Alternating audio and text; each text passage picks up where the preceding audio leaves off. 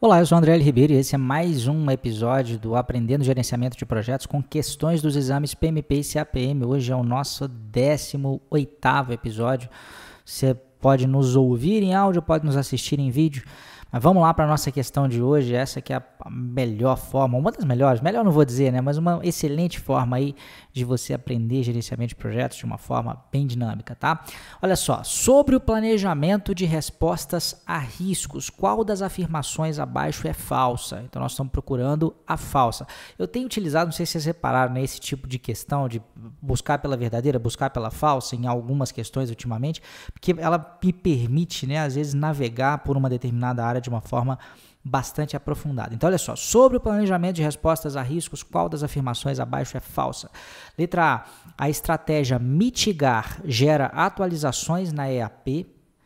Letra B, um plano de contingência deve ser executado somente se o risco ocorrer. Letra C, a estratégia prevenir requer que uma ação de tratamento do risco seja tomada antes e depois da ocorrência do risco. E letra D, a estratégia compartilhar lida com riscos positivos. Então eu estou procurando a falsa. Dê uma pensadinha aí e se quiser dê uma paradinha para pensar, é, mas nós já vamos com a solução, tá? Bom, a resposta correta, ou seja, a afirmação que é falsa é a letra C que diz o seguinte: a estratégia prevenir requer que uma ação de tratamento do risco seja tomada antes e após a ocorrência do risco. Isso é errado, tá? A prevenção ela existe justamente para que o risco não aconteça.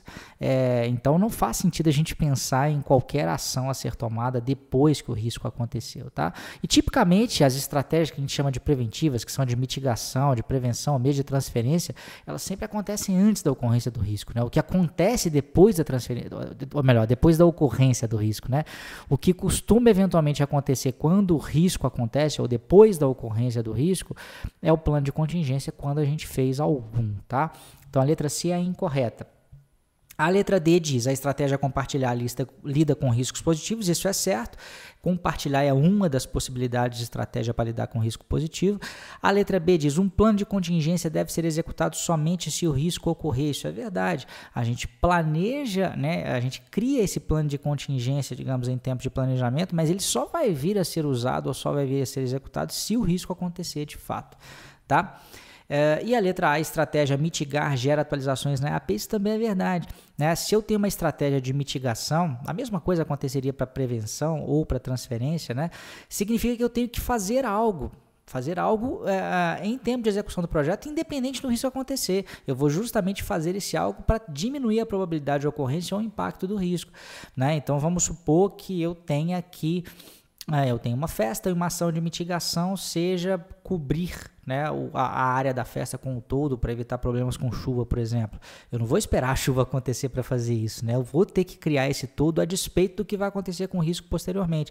Então eu teria que atualizar minha EAP porque criou-se uma nova entrega aí que é o todo, tá? Então a estratégia de mitigar gera atualizações na EAP de modo geral, né? O processo planejar respostas a riscos gera atualizações na EAP e no plano de gerenciamento de projeto de modo geral, tá? Então a resposta incorreta é a letra C por causa disso, porque se eu estou prevenindo um risco, não faz sentido eu pensar na ocorrência desse risco é, e sequer pensar em algo a ser feito posteriormente, né? E se certificações PMP e CAPM estão no seu radar, ou se você quer se desenvolver ainda mais dentro da sua carreira, você deveria estar no seu radar, e eu vou falar mais a respeito disso no workshop gratuito, que é a segunda edição né, do Workshop Certifica GP, que vai acontecer entre os dias 31 de maio e 14 de junho.